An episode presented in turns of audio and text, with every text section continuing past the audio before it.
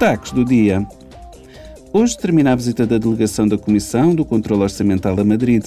Os eurodeputados analisaram a forma como o financiamento para a recuperação e a resiliência está a ser gasto.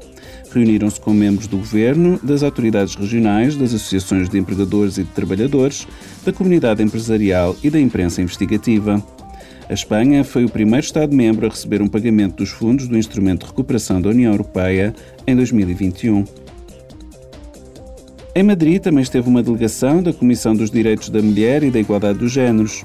Os eurodeputados reuniram informações sobre a legislação em matéria de consentimento sexual, de prestação de cuidados e dependência e de luta contra o tráfico e a exploração sexual. Encontraram-se com representantes do Poder Judicial, ONG, sindicatos, ministros e visitaram um abrigo para mulheres. Uma delegação da Subcomissão da Segurança e da Defesa está na Bósnia-Herzegovina para avaliar a Operação Militar Alteia da UE e a situação de segurança no país. A Operação Alteia é uma mobilização militar na Bósnia-Herzegovina para supervisionar a aplicação militar do Acordo de Dayton. Os eurodeputados reunir-se-ão com membros da presidência tripartida e com o novo governo, parlamentares e representantes da comunidade internacional e de grupos de reflexão. A missão terminará amanhã.